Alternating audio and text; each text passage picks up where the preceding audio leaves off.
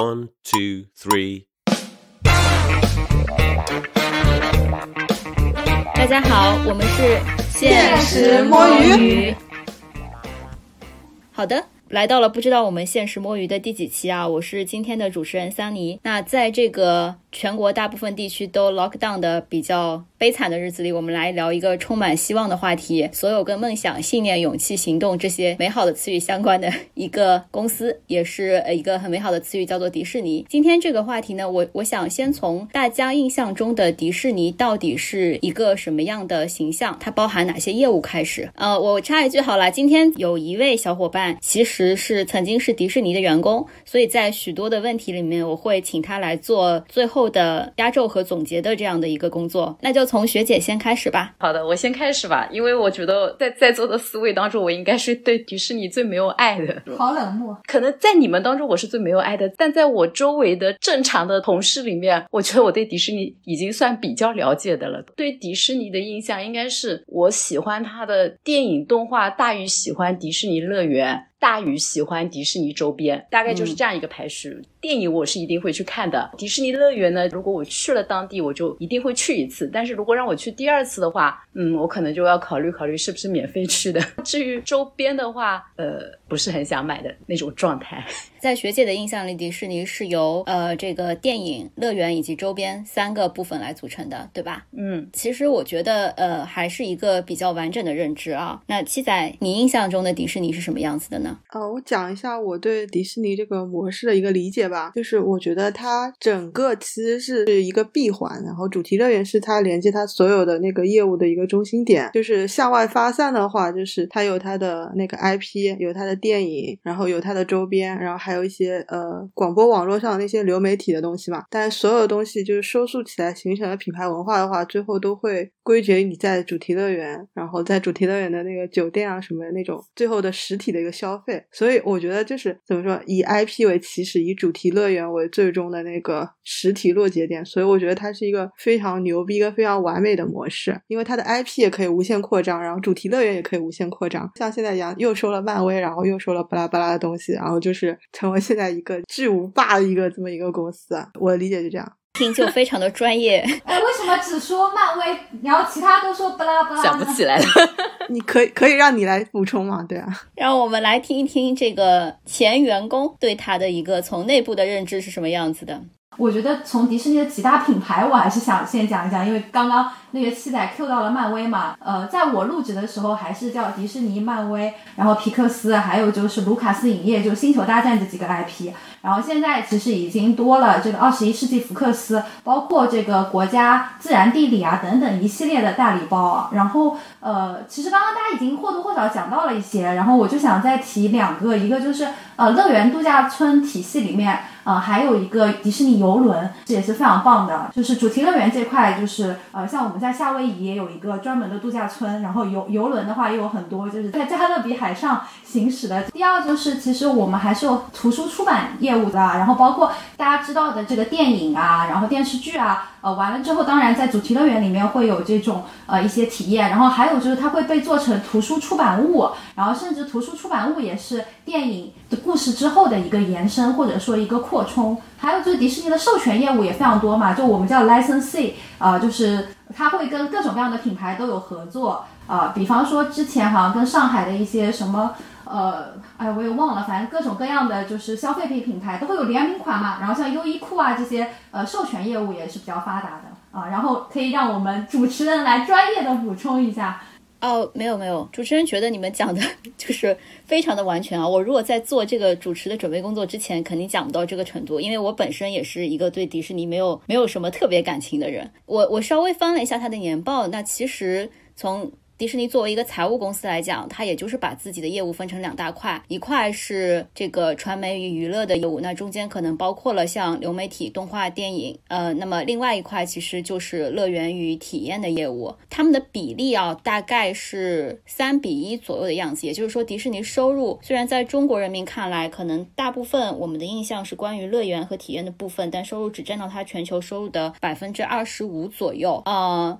所以，我我我们今天大概也会把这两块分开来进行一个深入的沟通。刚才七仔也讲到了。啊，我也非常认同，就是迪士尼它本身是一个不断的去创造 IP，然后以 IP 为核心对它进行商业化的这样的一个模式，所以 IP 可以说是迪士尼核心的资产吧。我不知道在座的三位，大家印象里最深刻的迪士尼的 IP 或者是角色的 Top Three 是哪三个？这个要不我们从七仔开始吧。我就是非迪士尼，其实皮克斯的那个《玩具总动员》是我最喜欢的，就是一二三部都是我最喜欢。然后我觉得《玩具总动员》就是作为一代人的青春记忆的话，就是每每一个形象都可以你在不同人在里面找到一些精神寄托的那种感觉，所以我觉得它是一部很有。很有意义的，不管对于大朋友还是小朋友来说。但是我就觉得《玩具总动员四》是我非常不喜欢的的一部续集，觉得有点狗尾续貂，所以我我觉得它的完结点应该在三。哎，《玩具总动员》是不是已经蛮久了？一二第三部是什么时候的？一一零到一五年这个段。OK，我其实竟然没有看过，我也没有看过。如果你们现在看，是不是按第一部的画质，确实已经不太那个了？我周围也有很多人喜欢《玩具总动员》，但是我不知道为什么我就是 get 不到哎。你试图 get 过吗？我就根本没有 get 过。你都没有看，你怎么 get 呢？对啊。是啊，我有打开过啊，然后五分钟之后我就退出了呀。就是我觉得我可能 不在正确的时机打开，对，就现在已经过了看得进去的年龄了，过了这个 timing 了。我查了一下，《玩具总动员》第一部是一九九五年，然后第四部是二零一九年，所以其实跨度还是非常大的。但第四部不算吧？我觉得第四部这第四部跟第三部应该也隔了十十年多了。第三部是一零年，第二部是九九年，对啊，所以是九五、九九、一零跟一九。它的核心角色核心角色都没有变的是吧？是，就一个还是一个世界观吗？我只听说一个第四部的时候是那个牛仔出走了嘛，离家出走了嘛，是不是？是是的，是的。要在这里进行剧透这种拆解《玩具总动员》，因为我印象很深，是因为他们说为什么现在连玩具都要制造中年危机，就是。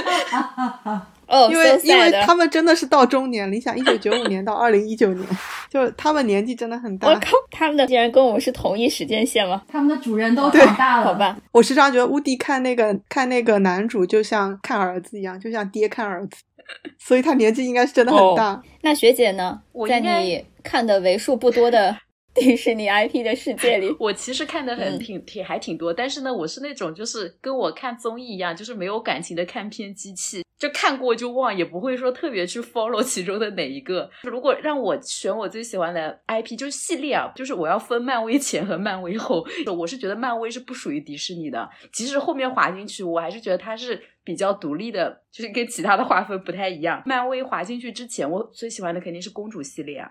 就基本上所有的公主系列我都看了。哇，学姐竟然是公主系列的！我大跌眼镜，我以为你会说什么《飞屋环游》。没有啊，没有，不是。如果说单独的一部电影，我可能就喜欢那个《心灵奇旅》，因为也是看的比较近嘛。就，哦。但是，但是如果说是系列的，我肯定最喜欢《心灵奇旅》是那个什么 Soul 对什么的吗？嗯哦，黑人拯拯救一些中年焦虑，不一定人生不一定要有目标。但是如果是说，就如果说提到迪士尼，就是我想到的，我肯定就是公主系列。每次去如果要合影选一个，我肯定要跟公主合影。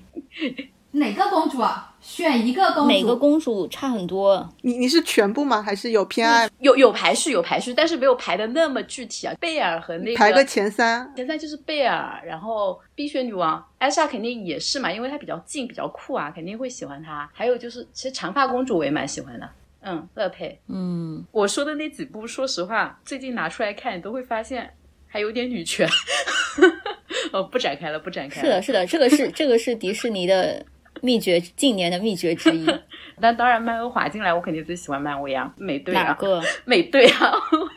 你这个人好正能量，喜欢都是这种。不是啊，我是颜控啊。哎，没有，他就喜欢帅哥美女啊。对啊，最肤浅的帅哥美女啊，这这怎么正能量了？我觉得喜欢钢铁侠的才比较有深度，我就是比较肤浅的，就是喜欢脸好看。没有喜欢钢铁侠的，just 因为有钱。那我们都差不多，都是很肤浅的，只是我选择了脸。Super 超能力。喜欢美队的 Super 胸大肌，这一段是可以播出去的嘛？好的，无所谓。那 C K 呢？就是我还想顺便问，就是会因为你变成一个员工之后会有改变吗？喜欢的 IP 吗？其实不会耶。对我，我觉得我我最喜欢的 IP 就是我去面试的时候，我之前的我们的。我还会面啊、这个。也没有也没有特别问，但是我跟我的 VP 就说，我最喜欢就是《狮子王》，因为我小时候看过印象最深的迪士尼动画就是《狮子王》，然后我非常喜欢就是呃辛巴的一个故事，然后那个时候就是我们上海迪士尼的这个剧院里面，他要引进的第一部音乐剧也是《狮子王》，在某种程度上来讲，为什么他会把《狮子王》作为第一部引进的音乐剧，也是知道他在中国其实还是有陪伴一代人的成长的。第二的话，呃，应该还是这个呃皮克斯的这个呃头脑特工队这个系列吧。呃，刚刚学姐讲这个心灵奇旅嘛，我觉得皮克斯其实现在还也不能说他在搞身心灵啊，但是他现在蛮注重对人的就这种是在搞身心灵。心理状态的一些探索，从头头脑特工队开始，然后包括心灵奇旅啊，包括呃叫什么来着，就是讲墨西哥亡灵的那一部，完了《寻梦环游记》啊，对，然后嗯包括对最近那个什么卢卡，就那个《夏日有晴天》，还有那个 Turning Red，就是那个哇青春，青春环游感觉记。全部列了一遍，就都喜爱。所以我为什么要提头脑特工队？因为它是身心灵的起始，就是认识你自己的一个鼻祖。呃，这个主打 IP，我又要说了，嗯这不是这不是《玩具总动员》之外、另外一系列我 get 不到的电影。就认识你自己吧。啊、对。然后我觉得第三个 IP，其实我觉得达菲系列虽然它其实没有那么多的故事啊，但我还是很喜欢的。对，所以我、我觉得我要选达菲。达菲和他的小伙伴们，达菲不能进入电影 IP 系列吧？他只能进入乐园 IP 吧？不是不是，就是所有的。不区分是吧？啊，跟你讲，达菲将来就会变成电影 IP。IP IP 是没有鄙视链的，你谁卖的好谁就牛逼。他他的电影的嗯 level 应该跟《熊出没》差不多吧？熊出没很牛逼的好吧？熊出没中国第一 IP 了吧？他要开主题乐，因为因为他们都是熊吗？为什么要这样强行关联？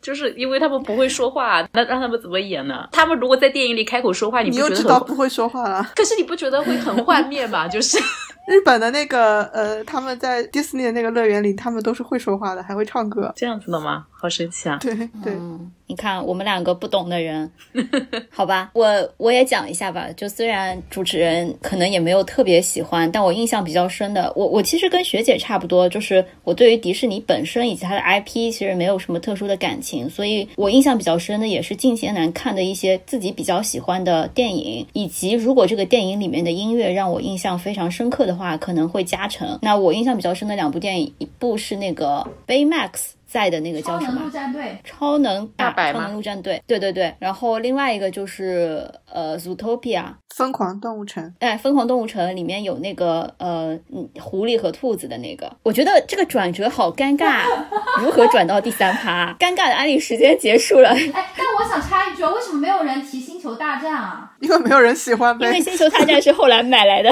而且星球大战这个 IP，你知道在中国有多么失败吗？我还参加过，就是有有专门星战迷组织的看《星球大战》电影的那个现场。哎，我跟你一起去啊，的呀，对对对，我就被那个氛围震惊到了。就是我觉得跟他们一比，我不配称为喜欢，对我只能叫略有了解。我觉得我只是错过了那个年代。就是星战有一个专门的粉丝团体叫五零一军团嘛，然后他们是就是可以 cos 星战的那些人的。是的呀。但是星战对于我来讲，就印象中只有 M 要发的这个梗。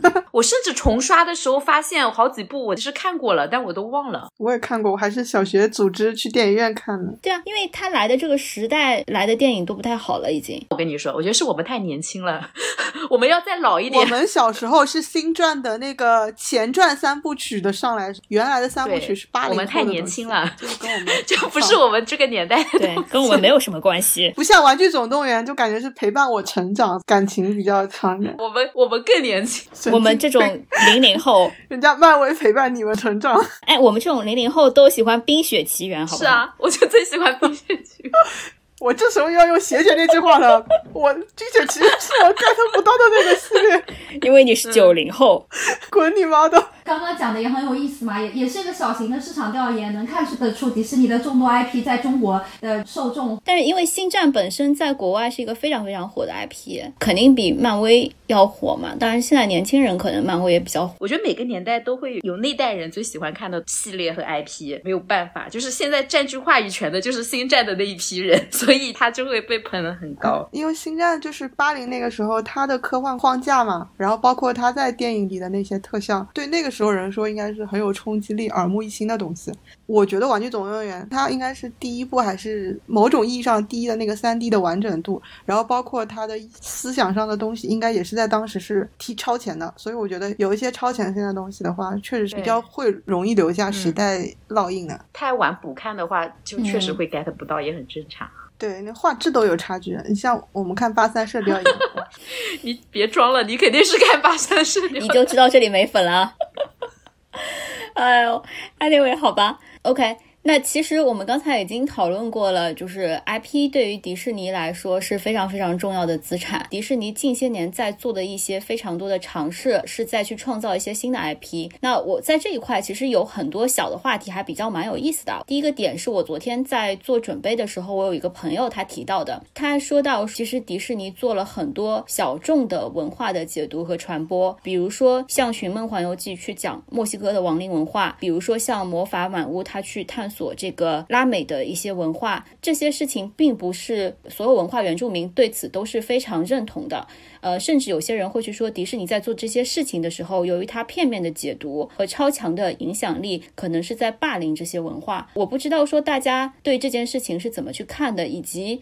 呃，是否对他对中国文化的解读，大家也会感觉容易受到冒犯呢？我讲一下我的理解吧。迪士尼它尝试做全球化嘛，可能去解读各个非欧美主流文化的一些民族性的东西。就比如，比如说我们去看他们改编的花木兰啊，或者是这种好像迎合所谓迎合中国市场的一些作品，但不一定买他的账。但是我也很难推论说他去做做中国文化的 IP 是不是为了迎合中国市场，还是说他其实只是为了迎合欧美对中国文化的想象？我不是他的高层，我也无法定义这个事情啊。但你作为一个观众，对对对，就纯从观众视角来说的话，就说实话，他迎合中国市场的那几部啊，我都没看过。这个。就一定程度的能说明问题了，就是迪士尼花了大钱想要去迎合中国市场做的系列，以以上汽为核心的中国的超级英雄系列。呃，他在这个永恒族的巨大的想要去打造的新的 IP 里面，邀请了很多像中国的导演赵婷，中国的一些传统的演员，然后比如说像。花木兰和最新的这个青春变形记啊，这些其实在中国市场上的成功度都远不如它一些欧美的那种 IP 的输入。对，所以我刚才才说了一个想法，就是我觉得它其实不是真的为了迎合中国市场，它只是可能为了迎合欧美市场对中国的想象，也不好说。有可能他就真的就是太想做好一件事情，反而做不好。而且老老实讲，那几部里面就是 有几部，我觉得 他就没有想要用心做，真的就是摆烂啊。我觉得他就是可能说我有这个规划，有这个盘子，那我就把这事做了，就是我觉得很敷衍。就我觉得中国市场不买账，也是因为这个敷衍，这是我粗浅的想法。然后另外，我觉得就如果说中国文化，或者说是比如日本文化，它如果你自己国家不去拍好你自己文化输出的事情，让别人来拍，然后你又觉得人家讲不好这件事情很矫情啊，我觉得就不管是欧美市场圈的人来讲中国故事，我是不反对的，我觉得这是件好事。当然，你你就觉得他讲的不好，但是你你有本事你就讲的比他更好啊，就是。你自己不发言，那别人发言了，对吧？嗯，因为有些人会觉得他的声音天然比你大嘛，这我就不认可。像日本、韩国，我就觉得他们把他们的文化故事讲得很好啊，而且中国的声音不小啊。如果你举那个就是更小民族的例子，有可能是的，但我觉得在中国文化这件事情上不是这样子的。我们的声量是足够大的，我就觉得我们是讲不好自己的故事。OK。就辱骂所有的中国导演。OK，我们虽然讲不好自己的自己的故事，但是我们还要辱骂讲了我们，但是没我们觉得没讲好的那些人，还觉得他就是玷污了我们的中国文化。就是好，我们下面让小粉红发言吧。我觉得我这个话越讲越危险了。哎呦，期待你懂我刚才说的意思吗？我还是没懂，听我讲完你也没懂吧？我现我现在是 flash 那个状态。你们在讲什么？嗯，那要不我们先请 C K 同学来 comment 一下，然后我觉得到时候你要是再不懂，我们就再说。对，我我就不用回答，要不就。七仔说这个话题太敏感了，政治正确的话题不知道如何回答。我先补充，还没聊到政治正确呢，我跟你讲。我我补充一下，就是其实呃，中国市场这个问题啊，像那个呃，《星球大战》其实有一部外传嘛，也是邀请了甄子丹跟呃姜文，还是算这个迪士尼各个宇宙系列吧，都有就是在呃，就是做一些邀请中国的艺员演员参与啊，或者是呃有一些华裔的导演参与制作，对。然后我觉得其实这个也不是说单单中国啦，刚刚其实主持人也有提到嘛，那个墨西哥文化 Coco。然后我之前看那个《寻龙传说》的时候，我觉得我还是很开心的，就是因为我对我一看我就觉得非常的东南亚，就对。然后包括那个《夏日有晴天》那个卢卡，就是在那个意大利的五渔岛，所以都还是能够看到，就它有各各地啊。然后包括迪士尼公主系列，呃，也有一些摩安娜，它就是呃什么某太平洋的岛，什么梅丽达，然后包括非洲的，就是各种我，所以我觉得这个东西。就是也是一个全球化吧，他希望，嗯，他的这个迪士尼宇宙里面有各种各样的这个人物，然后这个我觉得也不是只有迪士尼一家，应该说整个好莱坞吧，呃，整个美国的这个电影圈其实都有在做这样子的一个尝试啊，所以呃，我是觉得，呃，以花木兰为例吧，就是当然以一个中国人的角度，就是之前尤其刘亦菲那版嘛，就她的妆发啊。然后包括这个花木兰怎么上上战场打仗还能够这个披头散发的，的确是会有一些就不那么合常理，或者说呃他想表达的一些中国的这个文化符号，像嗯他用的是福建的土楼嘛，就其实还是会有突兀的一些点，或者说呃有一些不是那么跟那个史实相符的，但是我觉得。呃，这个只能就是说是外国人心中的一些中国文化的形象吧，就是呃文化输出的事情不能交给迪士尼去干嘛，就是这这还是应该中国的导演自己来讲自己的文化输出，然后好莱坞对你的文化再进行一层演绎，我觉得也是无可厚非吧。迪士尼其实就是进行一个多元化、全球化的尝试，然后让更多的人知道公主不是只有金发碧眼啊，各个。呃，民族都有自己的公主，然后各个民族的公主都有自己的故事。开始政治正确。做一个迪士尼前员工，我 就是立场没有啦，因为其实还是真的，我觉得迪士尼的公司里面还是有很多华裔的导演的啊，就包括这次我看那个呃《Turning Red》那个纪录片嘛，叫《拥抱小熊猫》，然后你就会发现导演是华裔，然后他的美术总监就是也是华裔啊，其实。呃，皮克斯包括迪士尼的总部还是有很多很多 Turning Red 是之前包宝宝的那个团队做的，是吧？对，就是他的团队。嗯。哦，呃，我唯一会被 offend 到一点，我觉得我不排斥外面的世界，或者说好莱坞来解读中国的文化，或者是其他的这种小族小众的民族的文化。那我觉得他们在。加强 stereotype 这件东西，我觉得三炮同意你们的观点，就是它其实不是，并不只是写给中国人民看的，它可能更多的考虑的是一个世界的市场。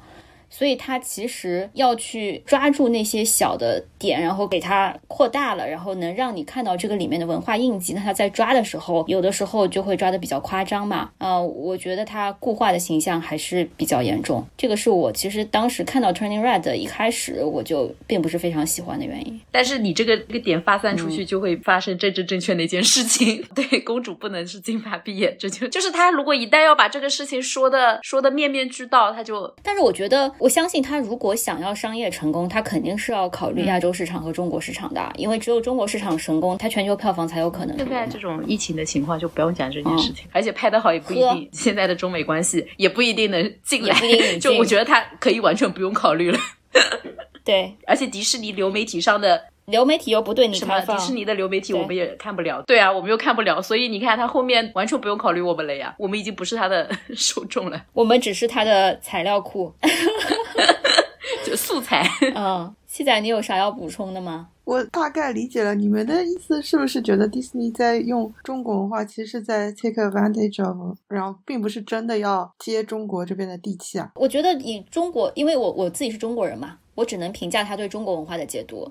但是，比如说我看 Coco，我可能是觉得哇，它让我重新认识了墨西哥的文化，让我更有兴趣打开一个窗口。但我并不知道墨西哥本地人是不是也因为某些细节的或者是呃不准确感到受到冒犯。对的，我刚才就听到学姐讲一个说，觉得他到底是为了就是迎合中国观众，还是迎合欧美观众想象中的中国？那我觉得如果从商业角度的话，它可能是 boss 吧。但是你从实际效果上的话，有可能只能用一个。比如说像黑豹，就是黑豹，我觉得应该。之前只是想想要成为一个大家都喜欢的漫威片，但最后只有美国的黑人就喜欢看的不得了。虽然从票房角度也是爆了嘛。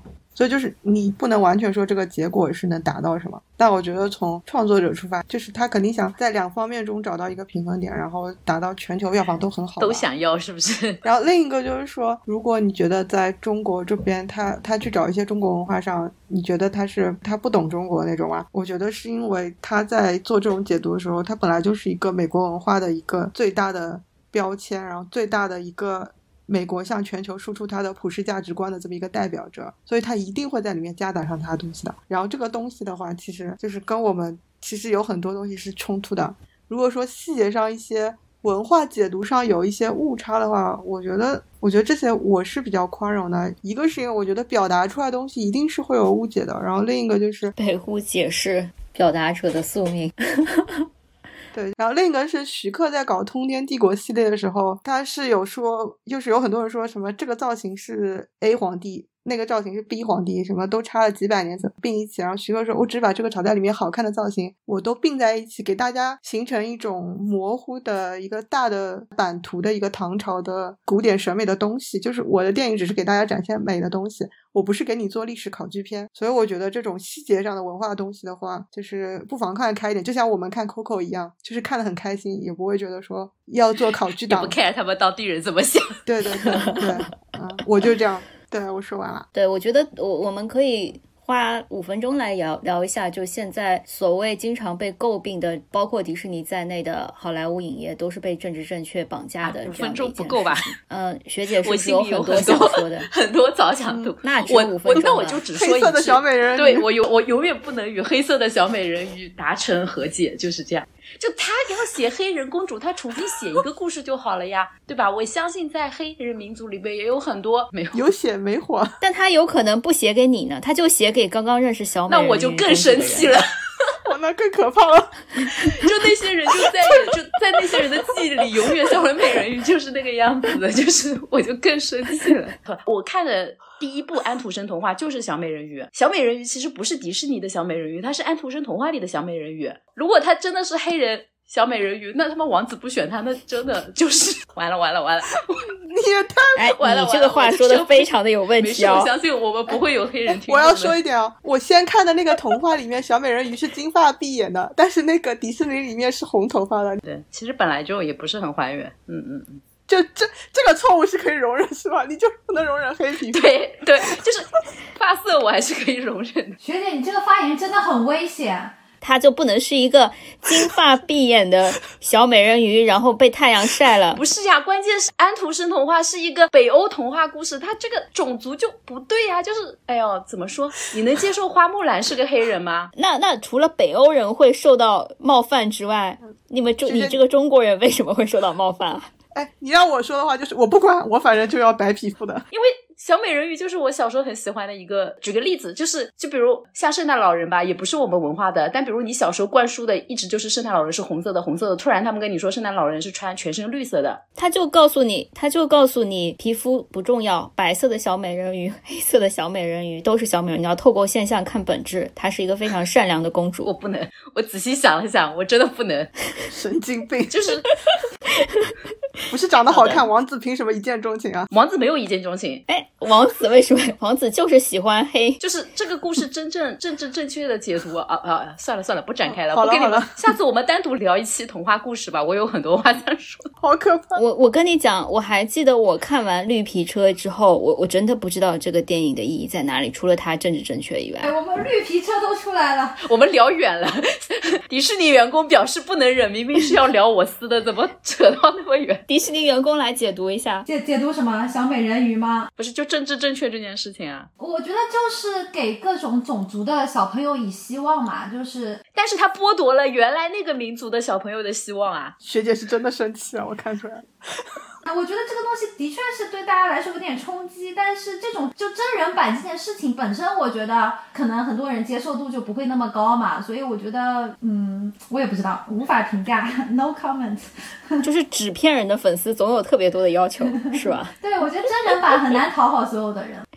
好吧，好吧，好，那我们从这个传媒娱乐业务离开啊，我们来聊聊另外一个坑，就是这个乐园与体验的业务。这是在中国非常非常成功的一项业务。上海迪士尼它二零一七年开园以来，在第一周年就其实已经实现了盈亏的平衡，在当年接待了超过一千多万名的游客，这个在全世界的乐园当中，基本上可以算到是最赚钱的乐园之一了。我们大家来介绍一下自己对迪士尼乐园的一个个人的游玩体验，或者是有没有一些什么样的游玩小贴士？期待你先说。啊，我觉得游玩体验就是非常好，就是你如果 没有在心中带着说我一定要在一天刷完所有项目这种执念的话。就是用心感受，就是排得上项目就带着期待排项目，排不上项目就多拍拍照啊，什么多跟那些 character 互动的话，就是不管哪一种你都能获得很开心的体验。就最重要的是要在乐园里获得一种沉浸式的童话式的氛围，然后就会很开心。所以你是建议大家多刷的是吧？就是不要把时间压缩在一天之内。尊贵的年卡用户，这这个时候非上海非上海的听众就要开始辱骂你了，就说的说的容易，外地人就真的很难多刷，对不对？人家万一从北从其他地方飞过来，怎么呢？我跟你讲，迪士尼就是我们上海的文化标签之一了。以后后花园，后花园。啊，可以可以，好的好的。对对，我我的建议就是，大家如果有条件的话，可以多刷几次，感受它的文化。但如果你去第一次觉得就是很幼稚、很不感冒的话，也不必强求。哎，那如果他只能真的只能去一次，就一天就要走了，那你会建议什么？什么 schedule？哦，那你就去小红书翻翻那些要死的攻略呗。对，不然你你小红书攻略写一个说让大家放松心态，能刷多少算多少，有人愿意点进来看吗？根本不会收藏你，谢谢。对，就这个其实又想讲了，如果你一天之内真的要刷完的话，那你只能买那个 VIP，早早可以早早去进入乐园的，对，推推出了各类的产品，或者就是 VIP 导览服务，或者就是可以提前一个小时进入乐园的那个产品，我已经忘了叫什么名字。没有什么是钱解决不了的问题，只要你愿意花钱，甚至有这个什么大老板出来带你，好吧？就是站着说话不腰疼。哎，本穷人来说了，我之前应该是大学的时候去过日本的迪士尼嘛，不是大学的时候，是刚毕业。你这穷人发言吗？呃，听后面，穷游，直接海外迪士尼了。就是我去日本迪士尼，其实我当时就是觉得我可能这辈子就不会去第二次了，而且我也那时候比较穷，就是我也不可能买什么 VIP 啊，甚至提前也没有做特别多的功课。那我就觉得这个心态就很重要了。如果说我一定要玩值这个票价，我想想我都觉得我应该玩的巨崩溃。但是我那趟行程就很开心，因为我们就是所有人都没有执念。其实你这么想嘛，有一些项目你即使你没有现场玩了，你也可以看别人的视频和别人的照片嘛，对吧？哎，我这说的好像毫无说服力，不行的。就是当下玩的开心最重要，要开心就一定要放松。不是，这 学姐的这个回答非常的身心灵，就是调整你的心态，调整你的期望值。因为我觉得你如果不开心，你的票价就损失了百分之九十啊，你的项目刷的再全也没有用。就迪士尼一定要开心，就毫无干货，全是玄学。纯是心灵马杀鸡哦！你们两个都是都是玄学，我跟你讲，都是调整自己的心态。就我个人 tips 是，首先能选上海的就不要选别的地方的，因为我觉得。语言是非常非常重要的一块。我个人在国外玩各种乐园，如果是我完全不懂的语言，比如说法语或者是日语，在主题乐园里面，我的沉浸感下降百分之九十。所以，我我觉得上海的这个乐园啊，它其实汉化也做的挺好的。汉化 就是公主都唱中文歌啊？对啊。哎，你想象一下，比如说一个真的英语不太 英语不太会的呃小伙伴，来到一个全是英文的环境，和我来到日本。迪士尼来到巴黎，迪士尼的感觉是一样，就是我感觉自己是个傻子，你知道吗？他们在干什么？在表演什么？我跟你说，有一个好处就是你，你不会听到游客用一些就是聊一些让你很下头的话，就不是啊。可可是我真的觉得，你周围的游客，嗯，所有的工作人员，你跟他们交流的部分，这些是在这个乐园里非常非常重要的一部分体验。然后上海迪士尼，我的游玩小贴士就是一定要去玩加勒比海盗。啊，我觉得一定是那个叫什么，嗯，什么飞什么轮。什么飞跃地平线我觉得那个很无聊。奥创哦那个摩托车那个，啊，创创，摩托车那个真的我觉得是最值得的。对对，你你觉得一定要玩那个，还是那个很无聊啊他觉？得飞跃地平线很无聊，然后创很好玩。哦，我很喜欢飞跃地平线，我不敢玩创。所以你看，没有用的是因人而异的这种个人处。对，我的小贴士是晚上一定要去吃 Cheesecake Factory，因为别的地方都吃不到。哦，不对，现在也有别的分店了。新天地吧？就是所以小贴士一点用都没有，大家还是自己开心就好。不是，我有小贴士呀，学姐。对对对，我觉得我觉得 C K 这里是非常重磅的，我一定要把它放在这一趴的最后，因为它有非常多的小贴士对的，对，就作为一个迪士尼员工，我在职期间被人问过很多次的这个小贴士，然后我觉得乐园好玩程度排名啊，这种当然你在小红书啊，在各种渠道会刷到，但这种其实是因人而异的。就有需要的话，我也可以推荐几个我的私藏景点。但其实我想说的小贴士就是，上海迪士尼度假区有一点做得很好，就是呃，因为你知道它是在中国嘛，所以它其实这个 app 真的是世界领先的。第一，我觉得就是要下载 app，因为 app 上你就会看到等待时间嘛，然后你就可以合理的根据项目的等待时间去规划你的行程啊。然后第二的话，其实 app 上它也会显示就是一个每天开园的时间。那其实迪士尼是这样的，如果它预计的人流量多，它开园的时间就会很长。预计当天人流量不多的话，它会缩减它的营业时间的，所以大家可能看到节假日啊，就旺季的时候，它关园都会比较晚嘛。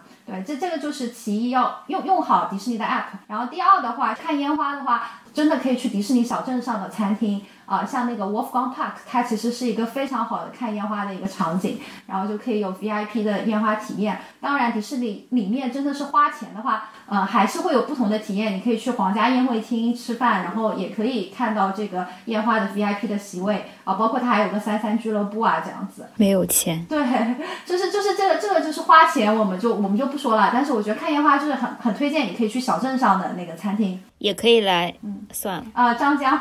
本来想说也可以来我家，这一趴决定剪掉。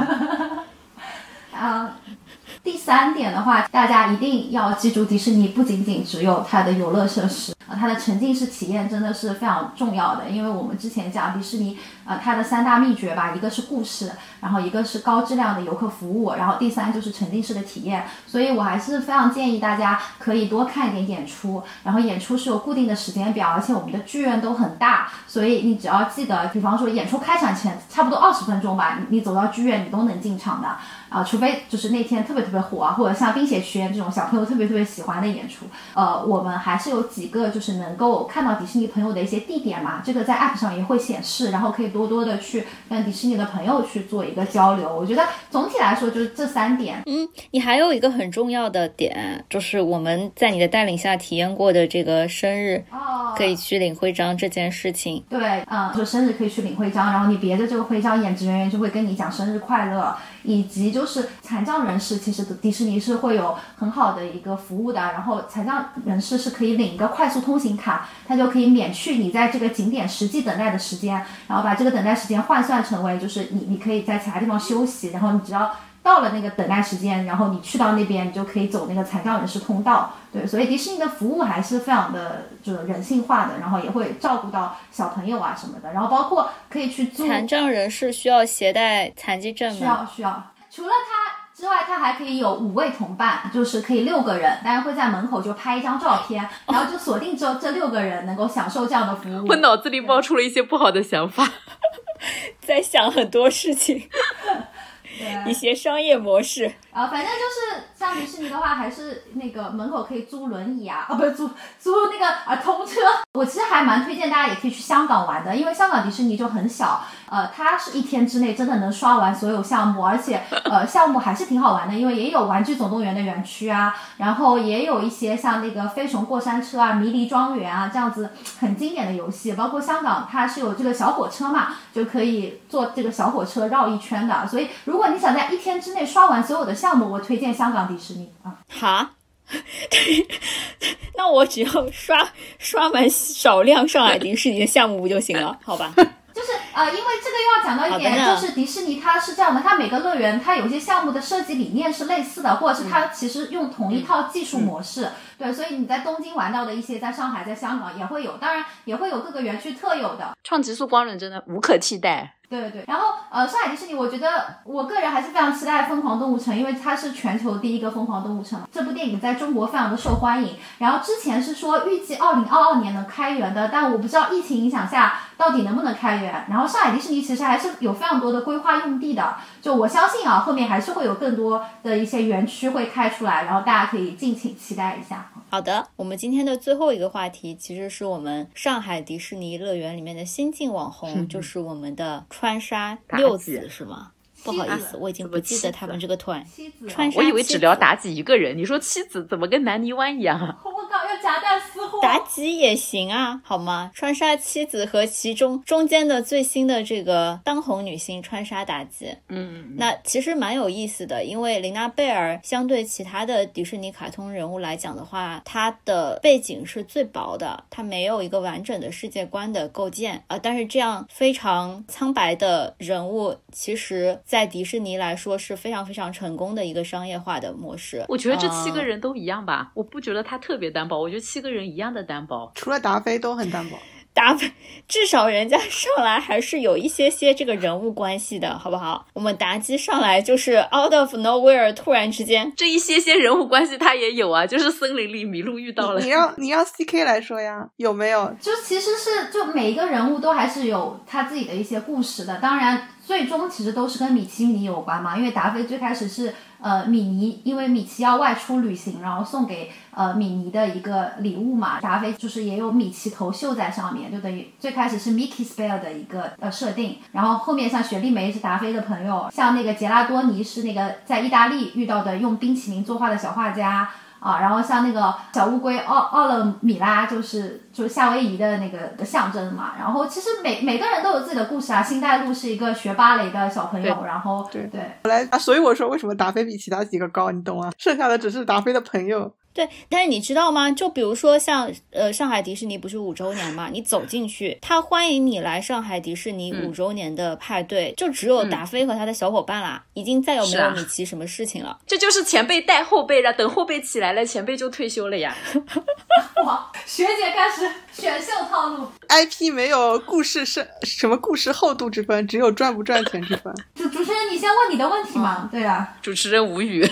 主持人的问题就是：你们觉得为什么川沙打击能够成功？它的成功是偶然还是可以复制的？然后你们本身其实对于这样子的一个现象是一个什么样的态度的？你们更希望秉持原来这一套，比如说从动画开始给它设定一个完整的世界观，再进行一个商业化，还是说这种短平快的？就像刚才七仔所说的，IP 的成功与否只用它能不能赚钱来定义。我先讲嘛，我虽然说就是 IP，我觉得最后的，因为它本来就是一个商业化的东西，所以它评价标准最后应该还是落点就赚不赚钱。你可以看到大把的不赚钱的 IP 被砍掉或者退出那个历史舞台。但是从迪士尼的角度的话，我觉得以后应该不会只出那个全部都是像达菲的朋友这种单薄的那个 IP 吧，因为这样是没法撑起一个公司。所以它为什么对外也要收漫威啊什么内容厚度比较高的嘛？我觉得它是应该有有一个矩阵吧，有一些是就是故事链比较长的，然后粉丝文化什么集体文化比较深的，然后有一些是短平快的萌萌系的，所以就是都有吧。然后如果你全部都是东方不亮西对，如果你都是，扁平的话，你可能就是华强方特。怎么的？哎，华强方特非常怎么扁平啦？人家的这世界观很完整，好吧？你知道他人家做了多少动画片吗？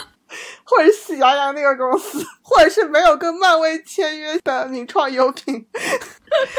对，学姐，因为我刚才也说了嘛，我就是喜欢迪士尼的电影动画 IP 大于它的周边啊。如果它全是搞这些东西，我还看什么呀？我天生就不喜欢买这种玩偶，我就是我 get 不到。我要说一个可能会被迪士尼迷打死的话，就是人在里面的这种玩偶互动，我真的 get 不到。天哪，迪士你破坏了多少小朋友的梦想？没有小朋友会听我们这个节目的，无所谓。对就也没有多少人会听到这里。到后面我们就可以爆狼式发言了。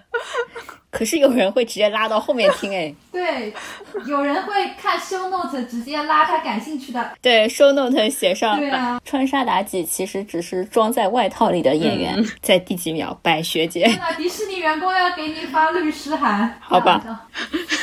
说回来说，我觉得他也不会这么做，因为像我这样的口味的人也是占一部分市场的嘛，对吧？就跟七仔说的，就是他如果都搞这种东西的话，那我就只能跟他 say 拜拜了，也没什么关关系。当然也有吃这一口的嘛，那就他多路发展也是对的。但是我还是要爆狼式发言，就是我不能接受这种没有故事线、没有丰富内涵的 IP，就跟流量是一样的。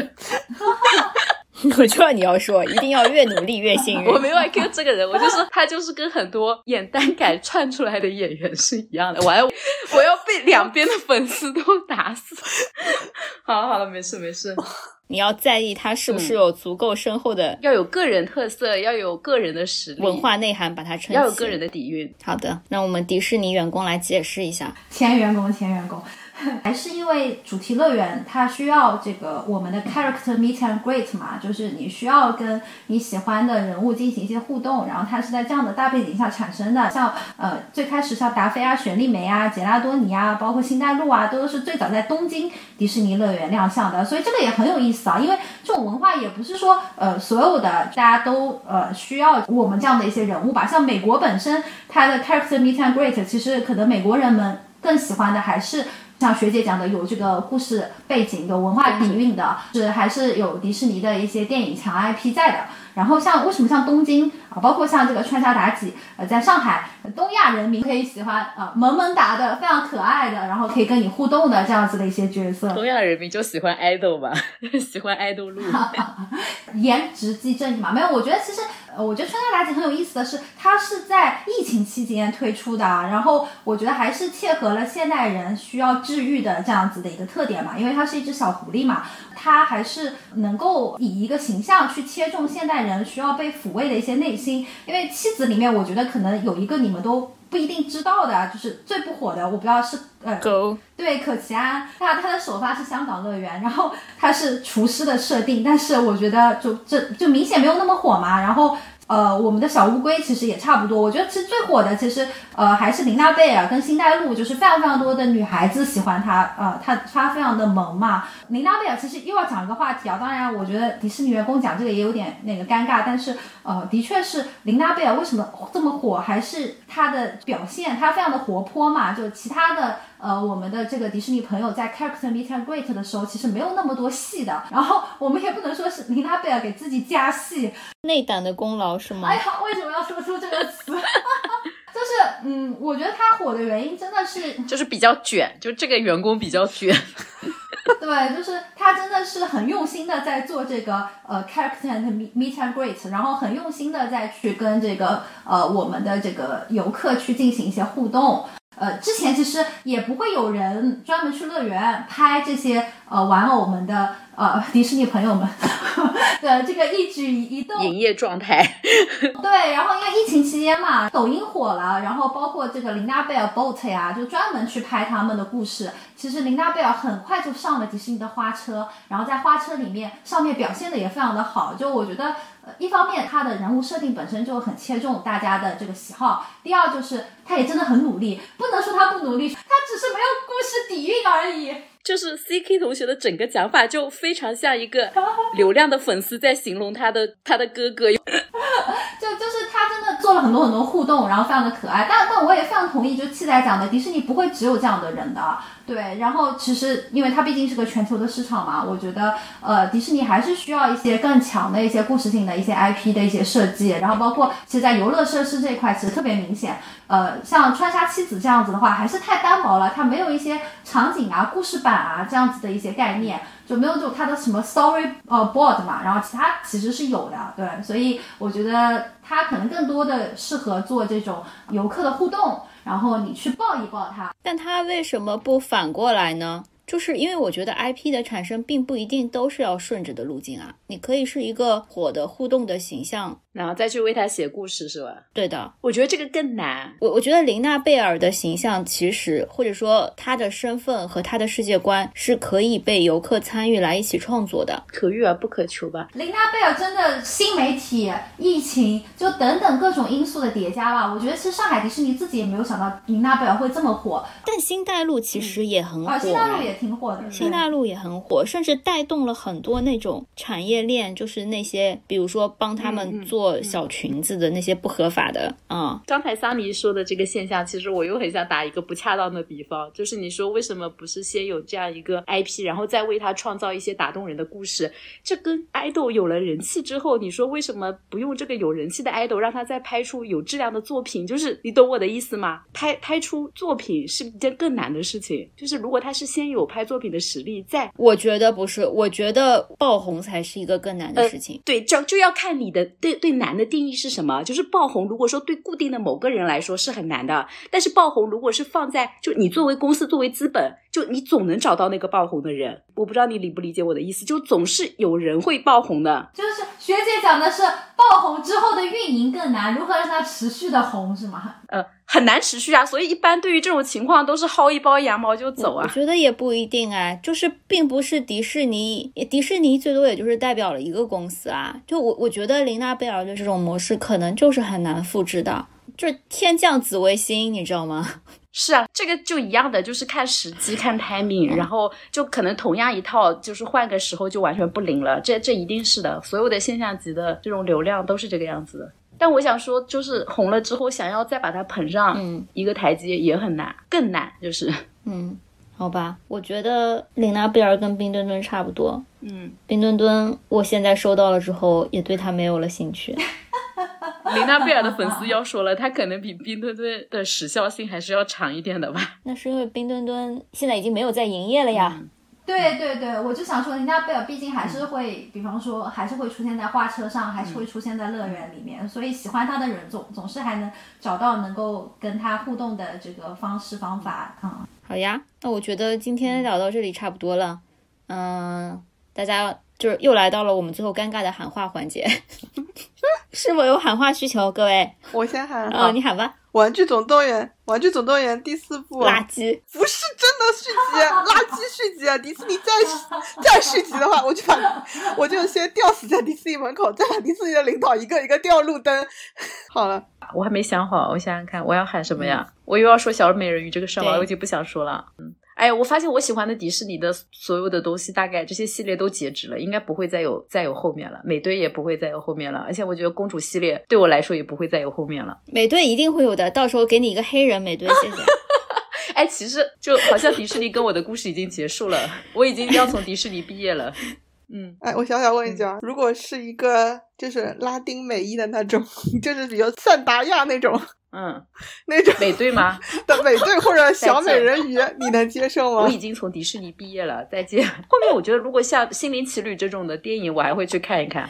那如果长得特别帅，只是他换个名字嘛，然后只就不要叫美队了，他换个名字啊，那如果是个女的美队呢？我也不行，你能接受吗？我不能接受。这时候我又不想打拳了，女的就叫神奇女侠好了。嗯嗯，对啊，其实有那个呀，呃，就是惊奇队长，对我我不知道学姐看过没有？我我看过，我看过。其实漫威我都还看得蛮全的。我觉得现在，哎呀，又又是回到政治正确了，就超人一定要女超人。嗯，好，不说不说了，不说了，好吗？学姐，你这段肯定剪不了。我一刀不剪自。己剪吧啊，自己发挥。那 C K，我我觉得是这样，我们今天可能聊的更多也是迪士尼一些商业上的成功，或者说它的一些游客体验。呃，我觉得迪士尼还是特别特别要提一下这个创始人华特迪士尼先生，因为我觉得他真的非常的了不起，他能够想到就是是做主题乐园，把这个迪士尼的这个动画工作室做出来，呃，这个其实还是真正的帮助了很多这个小朋友们，就是去去去有自己的梦想吧。然后其实我们迪士尼经常说，就是迪士尼有这个迪士尼传统嘛，就呃 Disney Legacy，呃其实是叫呃 Dream Create 呃 Inspire，就是说要去梦想，然后要去创造，要去启迪别人。呃，迪士尼先生还是非常伟大的。然后另外我还想提一下，就是迪士尼之前的这个 CEO 嘛，就是 Bob Iger，就是我们心中的男神啊。然后我在上海迪士尼其实也有幸见过他几次，我觉得他也非常的厉害。我好想把上面的员工发言全部剪掉。一些 privilege，我觉得就是你你了解迪士尼的话，你要你要了解这家公司，就是我当然我们不是上什么商业分析课，听到这里的人就已经愤然关掉。然后让我接着讲，我觉得为什么 Bob Iger，我觉得他很厉害，就是因为迪士尼的很多收购是他就是一手促成的啊，包括这个跟乔布斯谈下皮克斯，然后跟那个呃卢卡斯谈下这个呃卢卡斯影业，包括做迪士尼 Plus 做流媒体的这些决定，在他的经营下，迪士尼也真的是更加的发展壮大。然后最后我想讲的一点就是，我觉得上海迪士尼其实呃为什么能这么成功啊？就刚刚那个我们主持人讲的汉化这个词，为什么我笑了？我又想到了我去面试迪迪士尼的时候，我那个时候还是做了很多的功课的，我把市面上能看到的迪士尼的一些信息啊都收集了啊。这个我又要讲一下一些些小小的 privilege，就是我是在迪士尼开园之前加入的，就是作为开园团队啊。当然在这样的过程中，我也拿到了很多特别的 pin 啊，一些特别的纪念品。其实迪士尼有一句话就叫呃。叫什么？原汁原味迪士尼，别具一格中国风。它其实真的做了非常多的这个中国文化的努力。就是你去看它里面的一些字体，就是像七个小矮人啊，像这个小飞侠漫游天空啊，就是各个这个呃我们的这个 attraction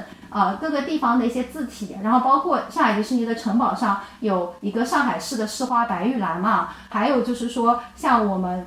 在乐园里面有这个十二朋友园，就有十二生肖的一些元素，呃，其实真的都是很用心的在做这样子的跟中国文化的结合。你也不能说是讨好中国消费者，但是希望说让更多的中国消费者觉得这个地方是跟他有连结的。呃，是能够成为他的重要回忆的一部分，包括之前那个呃城堡里面有个叫漫游童话时光嘛，它还推出了上海话的版本，当然上海话的版本只有在大年初一，呃就特定的时候才会呃去听到，所以我觉得迪士尼还是做了非常多的本地化的努力啊。然后那个时候就是我面试的时候，为什么说呃我也非常想加入这样子的一个公司，就是想感受一下怎么样把这个原汁原味迪士尼，然后跟别具一个中国风可以建立起来，对。所以我觉得，就大家去游览上海迪士尼的时候，或者是你去巴黎呀，你去日本啊，嗯，其实都能感觉到它不同的点。像巴黎，它就会主打那个小米大厨，就是因为那部电影就是跟巴黎更有关嘛，就是它的那个厨师本身就是做法餐的这个老鼠的这个设定。对，所以的话，它其实不仅仅只是在只是在上海吧，就在各处的迪士尼都做了呃跟当地文化的一些融合啊。我就讲这一些，然后希望大家去迪士尼的时候能够不要去。带着成年人的感觉，就是真正的去迪士尼，就把你自己交给童话世界，然后就去做一天快乐的小孩就好了。嗯，好呀。我我在看迪士尼的 broadcast 的时候啊，它蛮有意思的。就是我一般看别的公司去对股东讲的时候，它都是不停的讲 customer orientation，就是我们要对客户怎么样怎么样怎么样。然后迪士尼呢，它花了很多的时间都去讲员工的部分，所以我觉得蛮神奇的。迪士尼员工就是永远都不会。毕业只会转学，然后他们对这个地方的归属感和把自己作为这里面一部分的这个概念是非常非常强的。我今天深刻的感受到，鼓掌鼓掌，结结个语吧。就是我的喊话是，据说迪士尼现在可以买到四月十八号的那个门票。我希望这个时候上海疫情可以结束了，然后大家可以去迪士尼那个公众号已经改成五月一号了。那个，shit，秒打脸。但但是这样，就是我跟我跟学姐可能对迪士尼乐园本身没有那么大的兴趣，当然可能七仔跟 CK 特别特别喜欢啊。但是我无论如何翻到我们四个人当时去玩的那个照片的时候，我都感受到非常明显的那种快乐的心情，你知道吗？就是不知道为什么，就是就是透着屏幕就来了。所以我相信每一个在迪士尼里面游玩的人，在那个时候还是享受到了非常与众不同的快沉浸式的快乐的。所以。希望我们能早点再在迪士尼相遇。好，我觉得这个时候真的非常适合播一下花车游行的那首歌，就像《我们一起快乐无边》。那你现在拿出来，你看我跟学姐就根本不知道这是什么。你们不觉得很熟吗？不觉得。不觉得。我跟我跟我跟 Sunny 两两脸冷漠。然后这首花车你还有一首歌叫。永远的家，这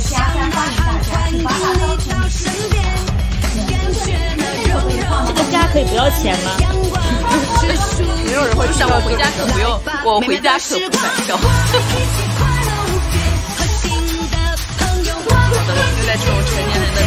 好的，吧好吧。还是录了一个半小时。好了，三二一，打板，拜拜。